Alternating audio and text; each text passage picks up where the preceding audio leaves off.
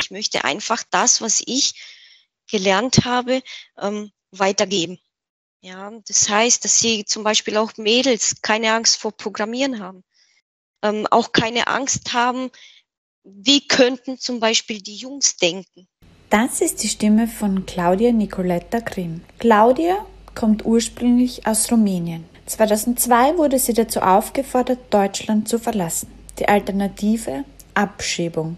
Ihr Ausweg ein Studium der Informatik. Heute bringt sie selbst Mädchen und jungen Frauen Programmieren bei und gibt Menschen Mut, ihren Weg zu gehen, vor allem jenen, die an multipler Sklerose leiden. Wenn euch die Folge mit Claudia gefällt, dann teilt sie sehr gerne mit jemandem, den sie gefallen könnte und jetzt viel Spaß mit Tech She Likes Folge 39. Wenn du jetzt deine Augen schließt und zurückdenkst an deine Erinnerungen als Kind, als Mädchen, woran denkst du da? Dass ich mal ganz vielen Menschen helfe. Also das war schon immer so mein, sage ich jetzt mal, mein innerlicher Syndrom, den, den ich hatte.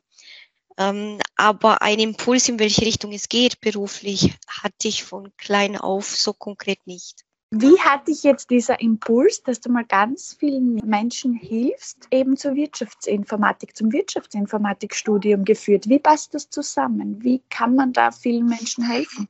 Also erstens, ich habe mir das Studium nicht direkt ausgesucht und gepasst. Also nee, hat, hat eigentlich gar nicht, weil ich vor allem damals gar nicht wusste, was Informatik im Grunde genommen ist, wovon ich eigentlich Gebrauch machen könnte. Ja, ich war eigentlich ein kleines Mädchen im Studium, das sehr verloren war am Anfang. Was hast du dir jetzt unter der Informatik vorher vorgestellt? Also was war da dein Bild der Informatik? Große PCs, also die ganz großen. Informatik war für mich etwas nicht greifbares. Es war irgendwas, was, sage ich jetzt mal, nur ganz wenige bestimmte Menschen haben können. Und äh, dass ich genau mal da lande, das ähm, war für mich eigentlich unvorstellbar. Warum war das so unvorstellbar? Wie bist du dann wirklich tatsächlich dorthin gekommen? Also mein, mein Vater wollte, dass ich Schauspielerin werde und meine Mama, dass ich Richterin werde. Und ähm, das waren also zwei Berufe, die konnte ich mit mir, mit meinem Herzen nicht vereinbaren. Ich wollte halt etwas Greifbares. Und ähm, das war halt eben für mich, entweder ich ähm, arbeite halt eben mit Kindern, also in Richtung ähm, Sozialpädagogik oder ähm, ich werde Erzieherin, also etwas, etwas Greifbares, etwas, womit ich halt ähm, arbeiten kann. Es hört sich jetzt vielleicht skurril an, aber ich musste es machen, sonst wäre ich ähm, abgeschoben worden. Und ähm, es, ich hatte auch nur ganze zwei Wochen Zeit, um mich zu entscheiden, ähm, was ich machen möchte oder was ich machen, ja, was ich zur Auswahl hatte, weil auch Bewerbungsfristen waren ähm, ja auf zwei Wochen runtergesetzt. Ähm, ja, und so kam ich zur Informatik. Und äh, ich hatte, muss ich ganz ehrlich sagen, davor wirklich null Plan. Ich hatte nur zehn Fingersystem in der Schule. Ähm, das heißt, ich hatte nicht wirklich viel Informatik. Ich hatte auch nicht wirklich was Greifbares. Und ähm, aber heute bin ich unendlich dankbar, dass ich, ähm, sage ich jetzt mal, da reingerutscht bin. Der Gedanke mit Sozialpädagogik, ich hatte den lustigerweise auch nach der Schule. Also bei mir waren auch so die zwei Optionen, entweder ich mache was Soziales oder ich mache Sozialpädagogik, Sozialarbeit oder ich mache die Informatik. Du hast jetzt auch gesagt, dein Vater wollte, dass du Schauspielerin wirst, deine Mutter, dass du Richterin wirst. Das sind zwei komplett unterschiedliche Dinge. Warum wollten die beiden das? Also mein Vater wollte immer das ganz große Geld, also er wollte da äh, natürlich auch was davon haben. Ähm, und meine Mutter, ähm, das war, sage ich jetzt mal, ihr Traum. Ja, sie wollte schon von klein auf Richterin werden. Ähm, dann ist ihr Vater eben auf tragische Weise umgekommen und sie wollte halt für Gerechtigkeit schaffen. Und dadurch, dass sie es halt selber nicht geschafft hat, wollte sie es halt irgendwie an mich weitergeben. Und ähm, ich konnte aber beide Wünsche nicht erfüllen. Und ähm, ich habe mich damit gut gefühlt, muss ich ehrlich sagen. Also ich habe auch kein schlechtes Gewissen gehabt. Aber ich habe auch sehr viel, vor allem von der männlichen Seite in der Familie, sehr viel ähm, Skurriles gehört, was Informatik angeht. Und äh, damit hatte ich zusätzlich zu, zu all den Hürden und Herausforderungen ähm, ja noch mehr zu kämpfen. Kannst du da so Beispiele geben? Wie zum Beispiel, ja, ich habe dich nicht erzogen, damit du Kellerkind wirst. Ähm, oder zum Beispiel, ähm, ja, wie willst du das denn vereinbaren mit viel Geld verdienen? Ähm, dann aber hat er auch versucht, sage ich jetzt mal, auf meiner seelischen Ebene ein bisschen zu arbeiten, so nach dem Motto, ja, und wie willst du das vereinbaren, dass du arbeitest und Hausfrau wirst? Und dann habe ich ihn angeguckt und ich so, aber mit der Realität hast du, glaube ich, wenig irgendwie so am Hut, oder? Und ähm, aber es waren schon, also es, dadurch, dass, ähm, sage ich jetzt mal, so die klassischen Rollenbilder in der Familie vorhanden waren, ähm, obwohl meine Mutter halt äh, selber Ausbildung hatte, sie hat ja auch selber ähm, gearbeitet, war auch ähm, angesehen, aber von meinem Vater war das immer so, ja, Frau gehört trotzdem hinterm Herd. Ja, auch wenn sie sehr viel Geld verdient. Kochst du gerne? Ich koche gerne, aber ich backe viel, viel lieber. Also ich bin so ein Backfreak. Um jetzt auch zu diesen Vorurteilen zurückzukommen, vielleicht gleich ja. mal das erste, Kellerkind. Also wir sehen schon relativ viel Sonnenschein, muss ich ehrlich sagen, auch Tageslicht. Also komischerweise im Studium am Anfang hat es auch geheißen, ja, hier, wir werden nicht zu Kellerkinder erzogen. Damals wusste ich schon gar nicht irgendwie, ähm, dass, dass Informatik wirklich so einen Ruf hat, so nach dem Motto, man wird irgendwo in vier Wände eingesperrt ohne Tageslicht. Es ist ja eines der gängigsten Klischees von Informatikern, Informatikstudierenden, dass sie die halbe Nacht vom Computer verbringen. Mhm. Bist du eher ein Nachtmensch oder eine, ja, ein Morgenmensch? Nachtmensch. Also so ab 18 Uhr kann man mit mir Geschäfte machen, kann ich, kann ich jetzt, kann, kann ich direkt sagen, ja. Also ich bin eher so Nachtmensch und ich kann nachts wirklich alles rausholen und alles abrufen, was ich so, sage ich jetzt mal, an Potenzial habe. Natürlich auch tagsüber, aber ich bin, ich bin eine Nachteule. Es ist bei mir genau ähnlich und es ist auch ganz lustig, weil mit all den Informatikern, mit denen ich gesprochen habe, ist die Tendenz doch dazu, in der Nacht zu arbeiten. Also das ist schon so meine Erfahrung und schon ganz lustig. Und du reißt dich da jetzt auch ein. Ähm, das finde ich ganz lustig eigentlich, ja. Was du noch gesagt hast, ist auch ähm, viel Geld verdienen. Jetzt ist ja gerade die Informatik, die IT ein Bereich, der super zukunftsträchtig ist und ich würde mal sagen, man kann damit viel Geld verdienen. Mhm. Inwieweit ähm, ist Geld in deinem Leben präsent? Also wie hoch ist der Stellenwert davon? Wie wichtig ist dir das in deinem Job? Also wie wichtig ist dir das jetzt auch eben mit deinem Job Geld zu verdienen? Also ich sage ganz ehrlich, ähm, es ist mir nicht so wichtig, als dass ich, sage ich jetzt mal, mein Wissen weitergebe. Das heißt, ähm, Informatik als Werkzeug ist für mich um einiges wichtiger, was man damit machen kann, was man damit erreichen kann, als dass ich am Ende des Monats sage, boah, ich habe so viel Geld auf dem Konto, ich weiß schon gar nicht mehr, wohin damit.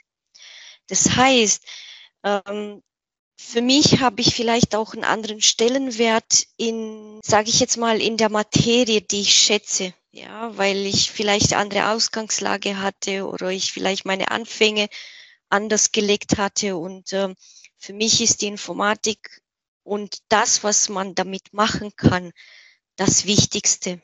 Und ähm, ja, wenn ich, wenn ich meinen Job gut mache, dann finde ich es auch wichtig, dass es auch honoriert wird. Aber nicht zuerst, dass ich honoriert werde, allein weil ich Informatik studiert habe und ob ich dann, sage ich jetzt mal, die Informatik gut einsetzen kann oder nicht. Das ist dann zweitrangig. Das finde ich nicht so gut, was mich betrifft. Hm, was kann man denn jetzt mit der Informatik alles machen und was machst du jetzt heute genau? Also damals, es ist total komisch, weil auch die, die Informatikerinnen, mit denen ich spreche oder halt mit denen ich zu tun habe oder arbeite, ähm, haben damals, es hört sich irgendwie so, so komisch an, ähm, weil ich habe vor 18 Jahren studiert, ähm, damals dachte allen, Informatik gleich Programmieren, also gleich viel Zeilencode. Ähm, aber Informatik ist so vielfältig mittlerweile und ähm, es bietet, sage ich jetzt mal, jedem die Möglichkeit, nicht nur einzusteigen, sondern für sich herauszufinden, ähm, in welche Richtung man gehen möchte, man ähm, ja damit arbeiten möchte. Ja, ob man jetzt in der Medizin, ähm, also Medizintechnik, ob man jetzt die Geräte irgendwie macht ähm, ähm, oder halt steuert damit oder ob man in, in Pharma geht oder äh, alleine in, in auf Bundesebene, wenn man halt ähm, in der Politik geht, dann kann man alles digitalisieren, dann kann man alles vereinfachen, dann kann man Automatismen reinbringen und und und.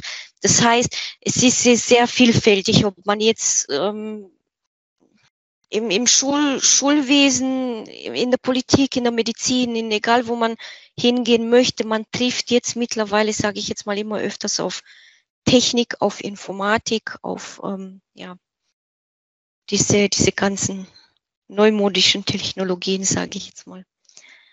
Ähm, was, was ich heute, ja, was, was ich heute mache, also ursprünglich ähm, wollte ich in die Forensik gehen. Das hat, ähm, hat mich so fasziniert. Ähm, ich wollte eine von die, dieser CSI-Mädels werden, sage ich jetzt mal. Ähm, Habe ich auch eine Zeit lang drin gearbeitet. Ähm, und dann habe ich gesagt, okay, das ist dann, es fühlt sich doch nicht so 100 Prozent an, so wie es sich anfühlen soll. Und ähm, weil ich bin eher ein Herzmensch und ähm, es muss sich gut anfühlen. Ja, und dann, ich arbeite schon seitdem ich 16 bin mit Kindern, also ähm, damals nebenschulisch, in Anführungsstrichen. Ähm, und dann habe ich gesagt, also ich habe so einen guten Draht zu Kindern und ich möchte einfach das, was ich gelernt habe, ähm, weitergeben.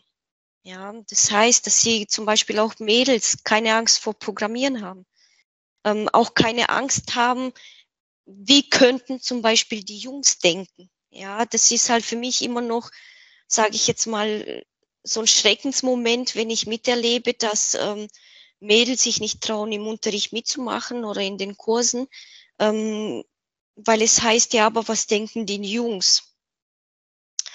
Und das mache ich heute. Also ich, in Anführungsstrichen, ich gebe Unterricht, ich äh, gebe Kurse, halte Kurse für Kinder und Jugendliche. Programmierkurse, Angst vom Programmieren. Wie ging es dir selbst mit deinen ersten Schritten in der Programmierung? Ja, nee, Angst hatte ich äh, keine, weil ich, ja, ich hatte kein, kein Plan. Ich, mein erster Code, den ich ähm, bekommen habe oder die erste Aufgabe damals, ich hatte ja, ähm, damals hatten wir ja nicht Editoren wie heute, wo, sage ich jetzt mal, auch optisch viel ausmachen oder diese Bausteine, sondern einfach nur schwarzes Bildschirm mit weißer Schrift und dann hieß es damals, so, wir machen heute als allererstes, äh, meine Damen und Herren, äh, den Morse-Code in C++. Ich stand da und ich so, bitte was? Was machen wir? Und ich habe so doof geguckt, dass die Jungs erstmal, wie, du weißt nicht, was Morsecode ist. Und ich so, ja, Morsecode weiß ich schon, dieses tick, tick, tick, tick, tick, tick, tick, tick, tick, diese Nachricht verschicken, diese, diese, aber ich dachte, das gibt's im 18., 19. Jahrhundert, wo man auf der Schiffe, auf der, und das war sozusagen so meine Anfänge mit, mit Programmieren. Ich hatte wirklich null Plan. Ich wusste nicht, was ein C-In ist, was ein C-Out ist. Ich wusste gar nichts. Ähm, was mein Glück aber war, dass ich, ähm, weil ich habe ja zuerst mit technischer Informatik, also mit Computer Engineering angefangen. Ähm, und es war sehr technisch lastig. Und die Jungs, ich habe ja, war alleine und es waren nur 40 Jungs. Das heißt, wir waren 50 und ähm, die haben mich halt schon aufgefangen. Das war mein Glück weil programmiertechnisch war ich wirklich verloren.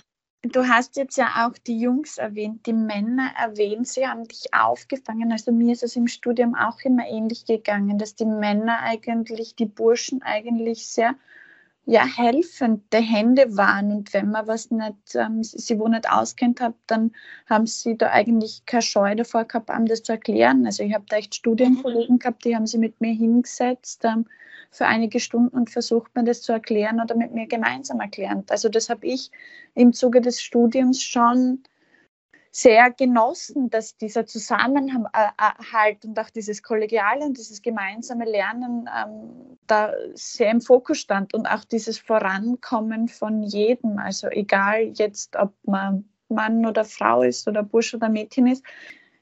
Was kann man denn jetzt heute auch von dir lernen? Du hast ja jetzt eine, ja, auch eine lehrende Rolle.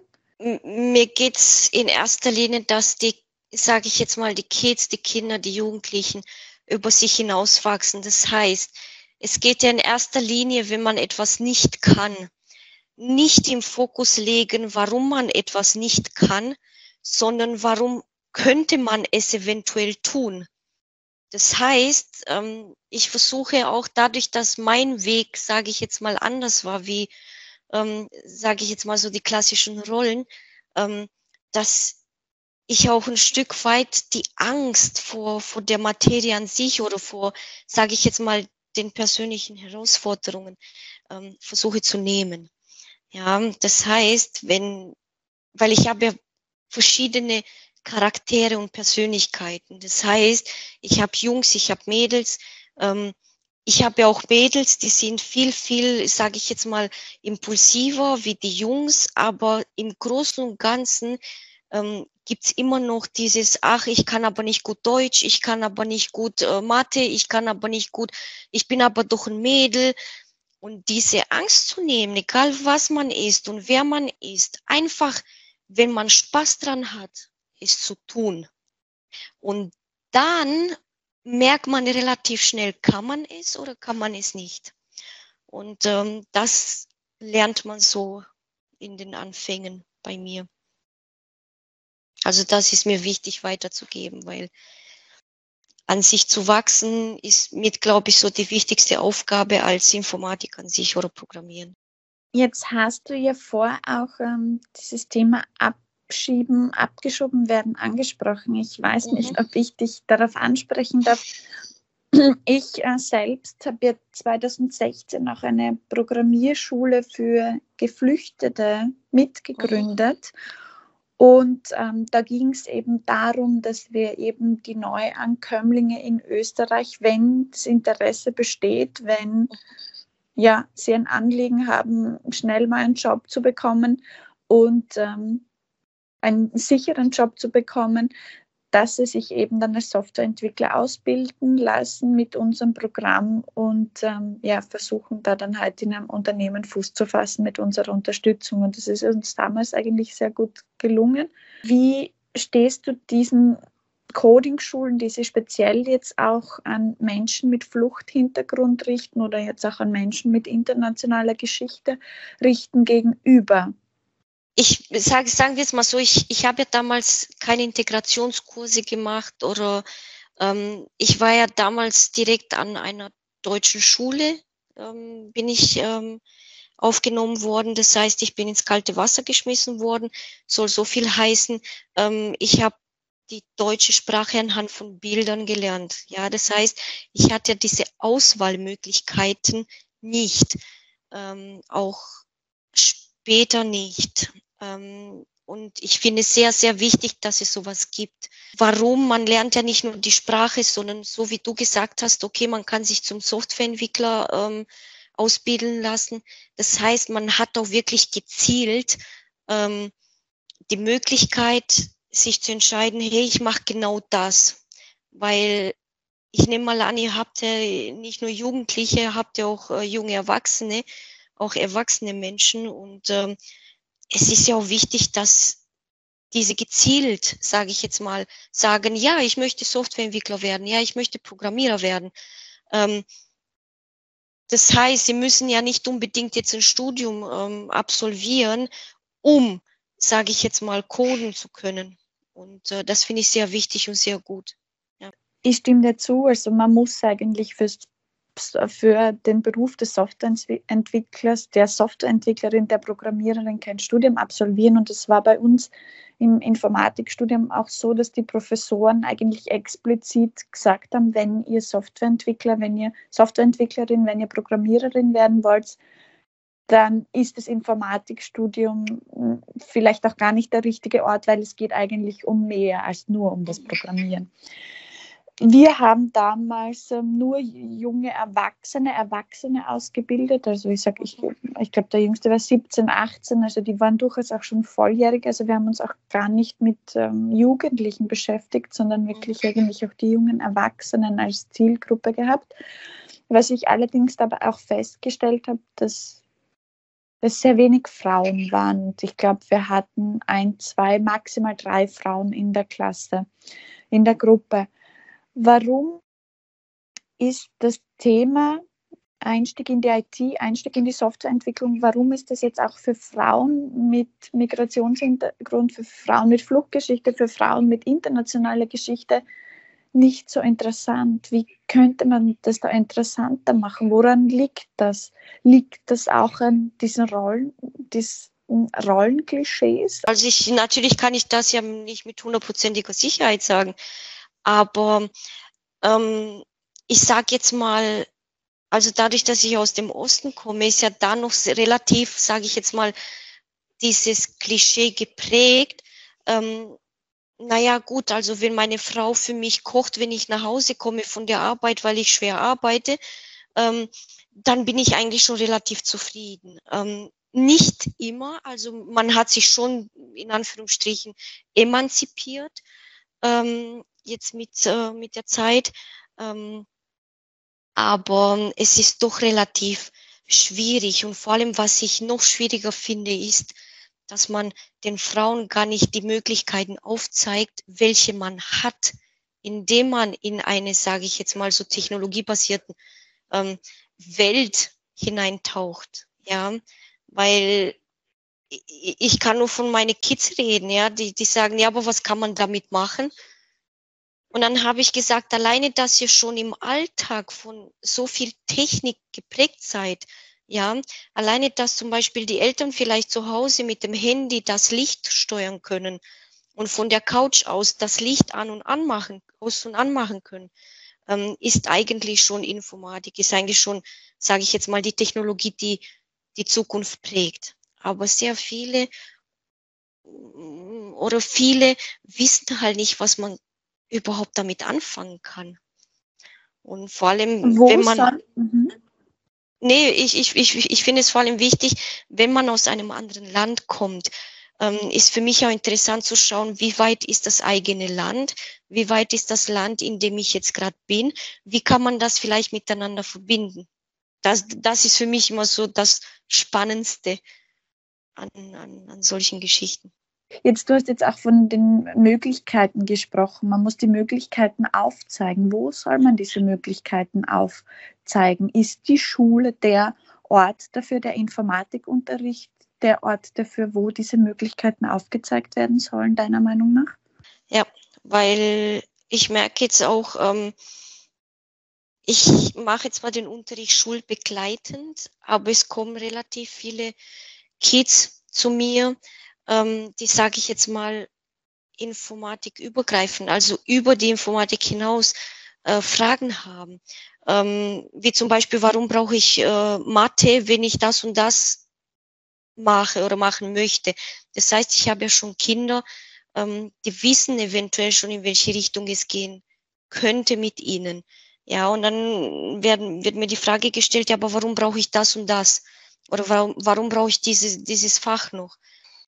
Es sind halt so Dinge, weißt du, es, man hat Schule gemacht in der Hoffnung, dass man sozusagen die Fächer, die man braucht, auch abgreift. Aber es gibt heutzutage, finde ich, auch, sage ich jetzt mal, Fächer, auch bei mir, mit denen ich brauche sie heute nicht mehr. Ich habe sie in der Schule gemacht, ja.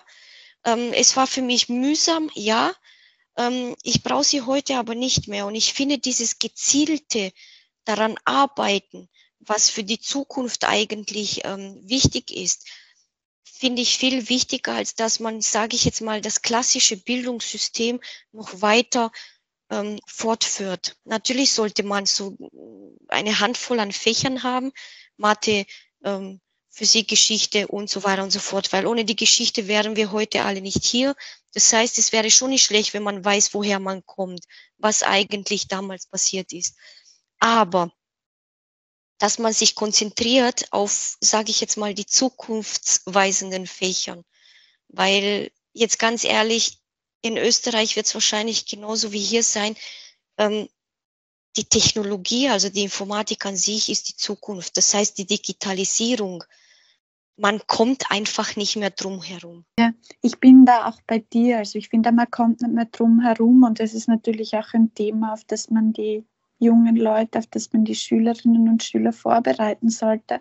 Ich finde aber dennoch, dass auch die humanistische Bildung nicht zu kurz kommen sollte. Und ich finde, dass die heute doch oft zu kurz kommt, weil wir versuchen, so viel reinzupacken in die Schule, in den Unterricht, dass man eigentlich am Ende des Tages herausgeht und gar nicht mehr weiß, so, was habe ich jetzt eigentlich alles gelernt und was kann ich jetzt eigentlich auch alles. Viele Dinge, die man in der Schule hat, hat auch gar nicht aufs Leben vorbereiten, wobei ja finde, dass die Schule nicht nur aufs Leben vorbereiten sollte, sondern eben auch darüber hinaus und da wieder dieses Thema Kreativität und kritisches Denken, diskutieren, ähm, genau. alle diese Dinge, die die Maschinen auch nicht haben oder nicht können, das wird ja wieder versuchen, stärker in den Vordergrund zu bringen oder überhaupt in den Vordergrund auch bringen, weil das ist ja was, Kreativität, was jetzt die Schule auch nicht unbedingt bietet. Ähm, wenn man sich ja bestimmte Dokumentationen anschaut, Bildungsdokumentationen aus, äh, anschaut, sieht man ja, dass Kreativität was ist, das den Schülerinnen und Schülern eigentlich, je länger sie im Schulsystem sind, abhanden kommt. Das Thema Kreativität, ist es auch in deinen Workshops, die du machst mit den Kindern, spielt es da auch eine Rolle? Ich habe festgestellt, Kreativität bedeutet für die meisten ich muss zeichnen oder ich muss basteln. Ähm, aber wie du jetzt gesagt hast, ähm, ein, ein sehr guter Stichpunkt, die Kommunikation. Wie rede ich? Ja, ähm, wie, wie verhalte ich mich anderen gegenüber? Das heißt, diese Kreativität im, im Denken, in Ausführen, ähm, das ist genau das, was, ähm, sage ich jetzt mal, also mit den Kindern, mit denen ich ja arbeite, weil ich kann ja nicht für alle Kinder sprechen. Dadurch, dass ich halt, ja, nur die, die ich halt in den Kursen habe im Unterricht. Die Eltern kommen zu mir und sagen, ja, wofür muss mein Kind künstliche Intelligenz können? Und dann habe ich gesagt, ähm, muss ja nicht. Also Kind muss keine künstliche Intelligenz können. Aber ähm, wird wahrscheinlich, wenn er mal 20 Jahre älter ist, gar nicht, gar nicht mehr drum herum kommen.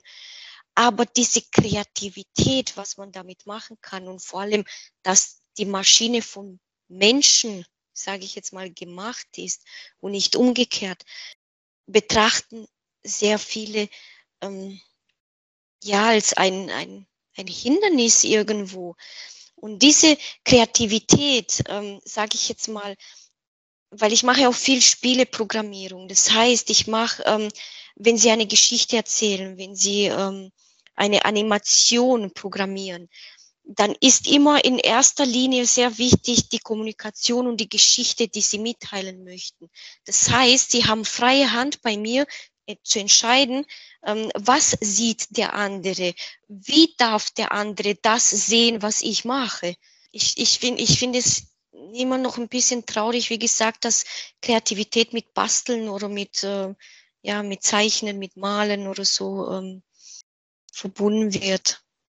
Ja, das nehme ich auch oft so wahr. Also wie du das sagst, ähm, Kreativität wird oft mit Zeichnen, Malen und dergleichen verbunden. Mhm. Dabei ja, geht es da auch um viel, viel mehr. Du hast ja auch Erfahrung mit ähm, Kindern, Jugendlichen. Wie kann man denn auch Kinder, Jugendlichen Jugendliche wieder zum Lesen animieren? Und ist das was, also wie, welchen Stellenwert hat Lesen auch in deinem Leben? Bist du jemand, der gerne liest oder dem es auch schwer gefallen ist zu lesen? Es liegt nicht daran, dass ich nie gerne gelesen habe, sondern es liegt daran, dass ähm, ich kein Geduldskind war. Also meine Mama hat immer gesagt, also als die Geduld verteilt wurde, war mein Kind nicht in der Schlange.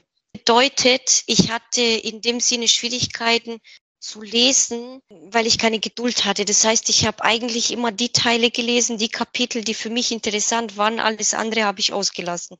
Hat sich mit den Jahren dann geändert und ich lese sehr gerne. Ein Punkt, auch das Schreiben. Die Kinder, die ich im Unterricht habe, in den Kursen, bevorzugen ein Tablet anstatt ein Stück Papier und einen Stift. Es ist mir sehr wichtig, dass die Kinder, die, sage ich jetzt mal, ich bei mir habe, ähm, genau diese zwei Sachen, Lesen und Schreiben, nicht verlernen. Ja, auch wenn natürlich ein Smartphone, ein Tablet, ein PC, ein Laptop ähm, viel bequemer ist. Aber ähm, die, sage ich jetzt mal, die Gehirnfunktionalitäten, die man durchs Lesen, ja, die Fantasie, die man anregt, die Gedankengänge, die Zusammenhänge, die man durchs Lesen, durch Schreiben hat, bekommt man eben durchs Tablet in den Händen halten nicht so wirklich. Das heißt, diese zwei Funktionalitäten von Lesen, also von diesem optischen, aber auch von dem haptischen mit, ich habe einen Stift in der Hand und ich führe sozusagen meine Hand oder Stift, ähm, ist für mich sehr wichtig. Geduld, als die Geduld verteilt wurde, da war ich offenbar auch nicht in der Schlange, so wie du.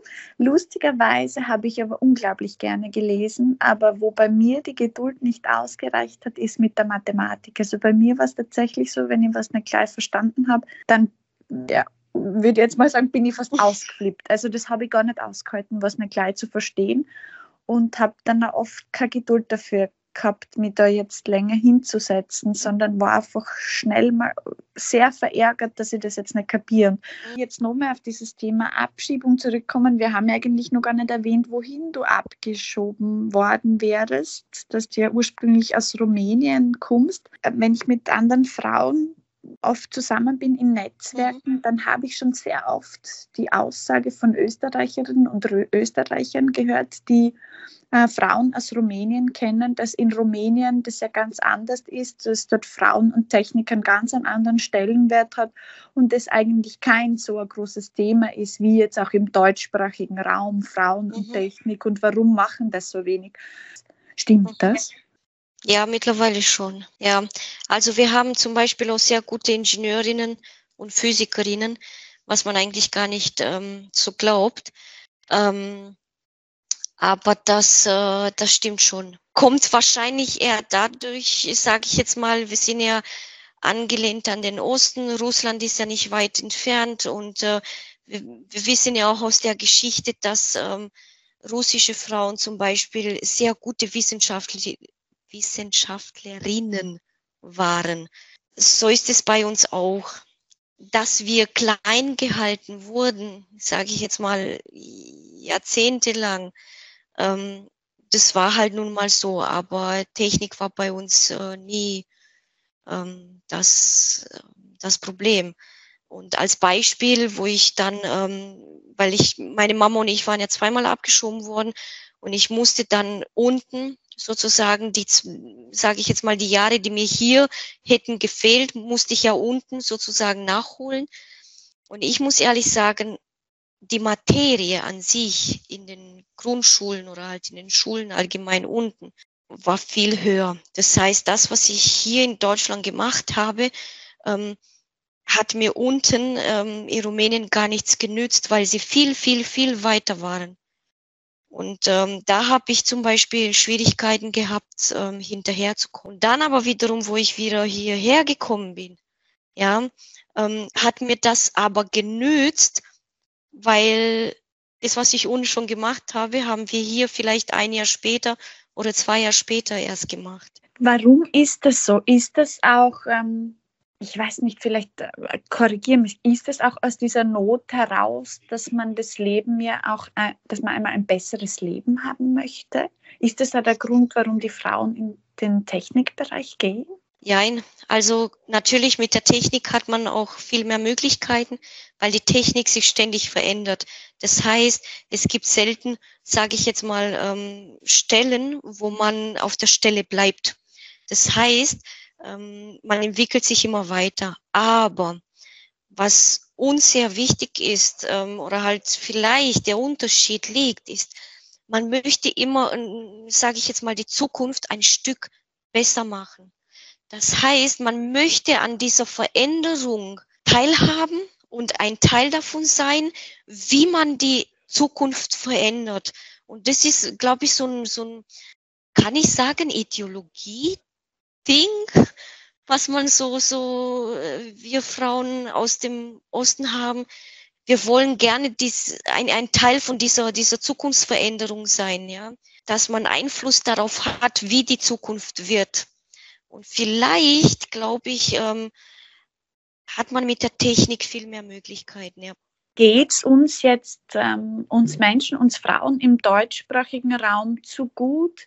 Nein, also das, da bin ich mir sicher, dass es liegt nicht daran, dass äh, es den Frauen im, sage ich jetzt mal, im westlichen Bereich besser geht, ähm, sondern man weiß was ich auch vorher gesagt habe, man weiß gar nicht, welche Möglichkeiten damit verbunden sind, was man eigentlich alles in der Hand hat, ähm, um, sage ich jetzt mal, ein Teil dieser Veränderungen zu sein. Und ich glaube, da liegt es. Ich glaube nicht, ich glaube nicht, dass es daran liegt, ähm, ja, dass es den Frauen so gut geht, sondern man sieht diese, diese Möglichkeit gar nicht. Jetzt bist du ja Trainerin. Also mhm. ich bezeichne, ich weiß nicht, ob du dich selbst auch als Trainerin bezeichnest. Mhm. Also ich würde dich jetzt als Informatiktrainerin bezeichnen, mhm. IT-Trainerin auch bezeichnen.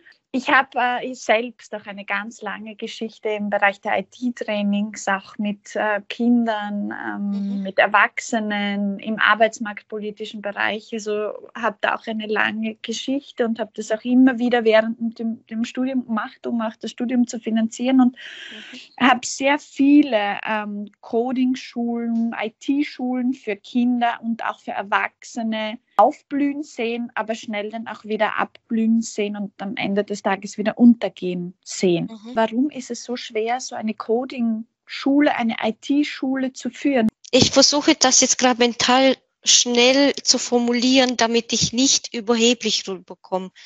Also, es gibt entweder gute Informatiker, die pädagogisch nicht affin sind.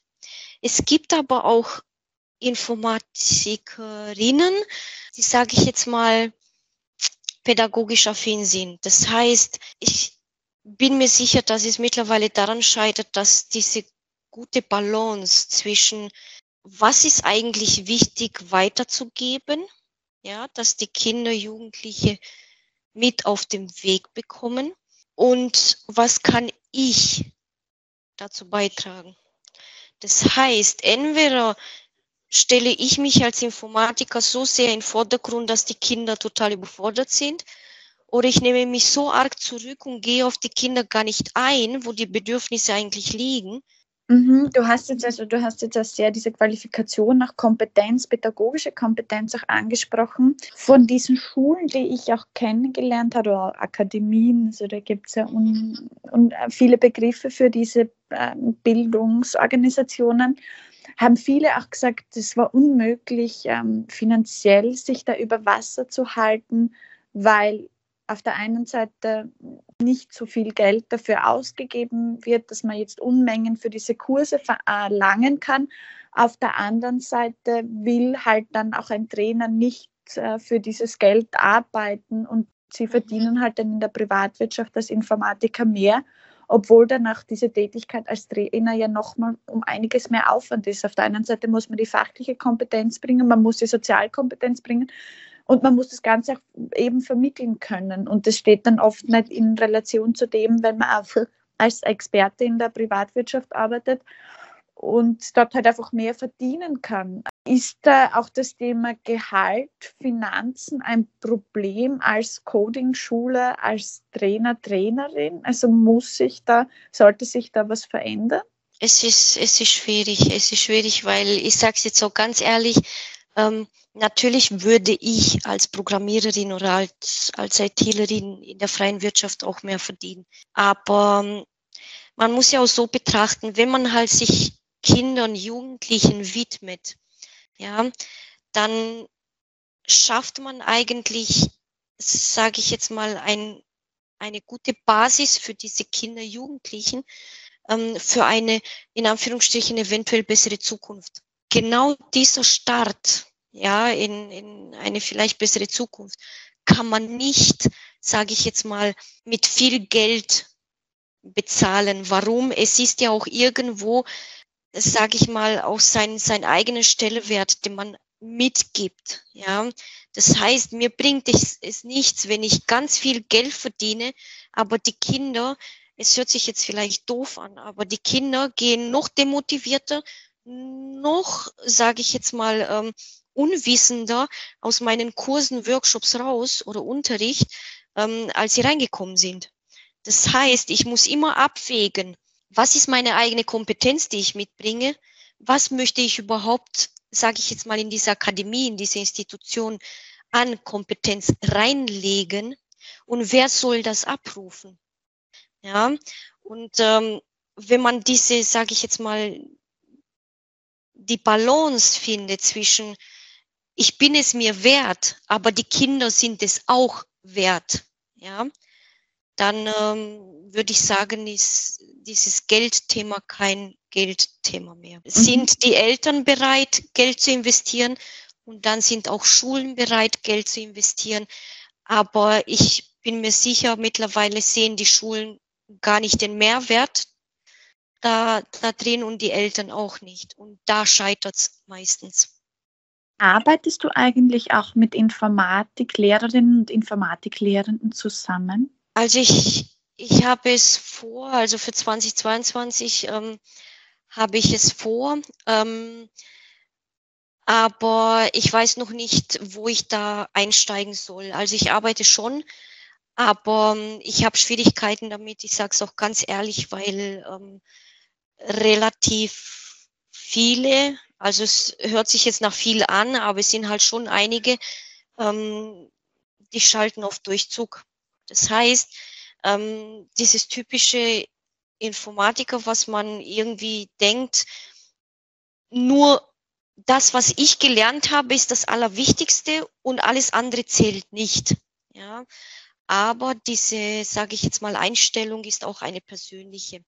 Und ich glaube, da sollte man auch ein bisschen dran arbeiten weil es gibt ja diese Dreiergespann von Lehrer, Eltern, Kinder, also Schü SchülerInnen, ähm, wo man miteinander verbinden sollte. Warum ist Informatik wichtig? Wozu braucht man Informatik? Was kann man mit Informatik tun?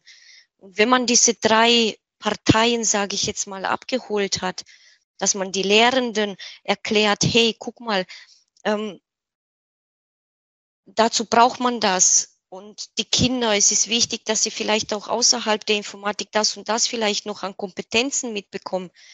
Ähm, dann haben die Eltern auch das Verständnis dafür, okay, mein Kind sitzt nicht nur vom Computer und zockt, ja, was die meisten Eltern bei mir zum Beispiel ähm, am Anfang immer das Gefühl hatten.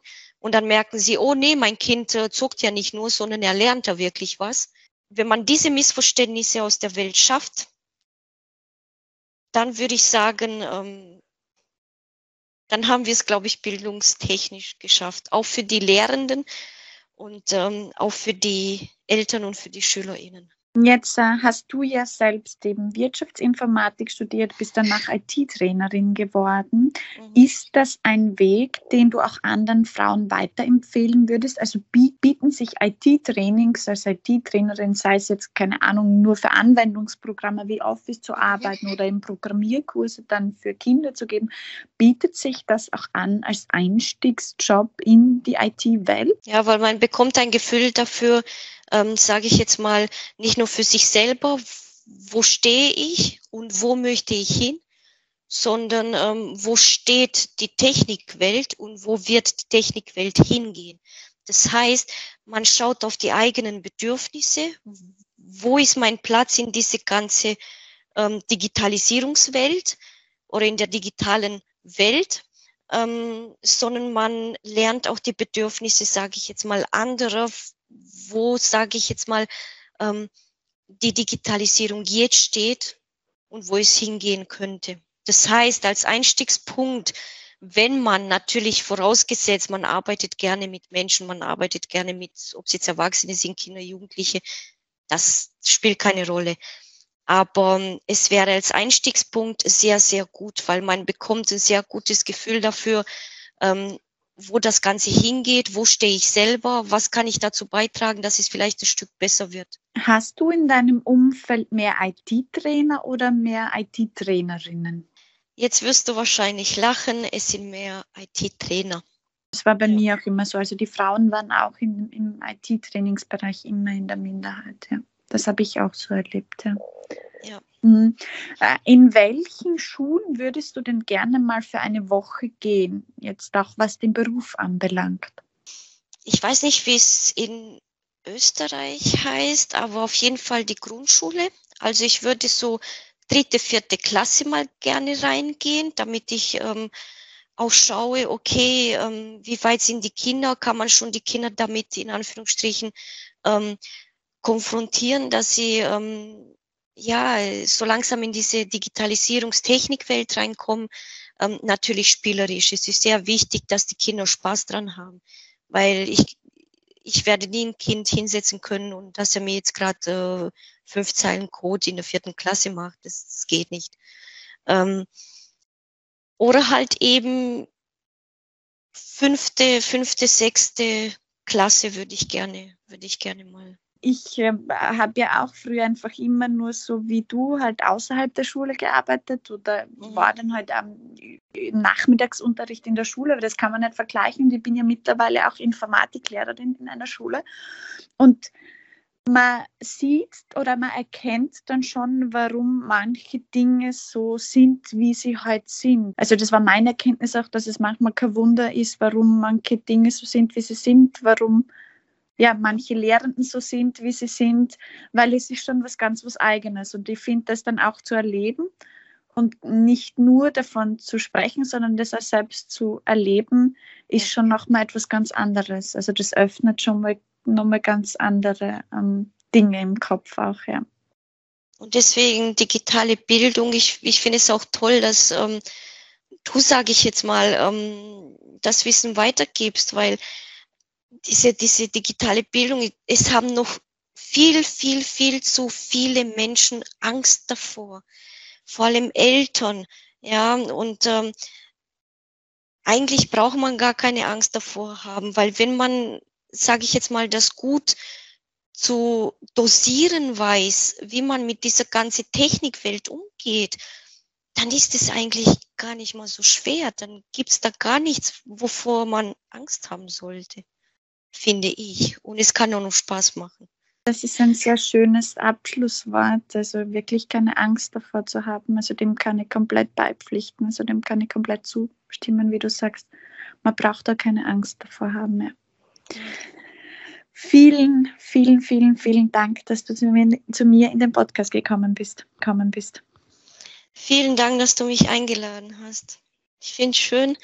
Es hat mir richtig viel Spaß gemacht und ähm, auch eine Gleichgesinnte ähm, zu finden.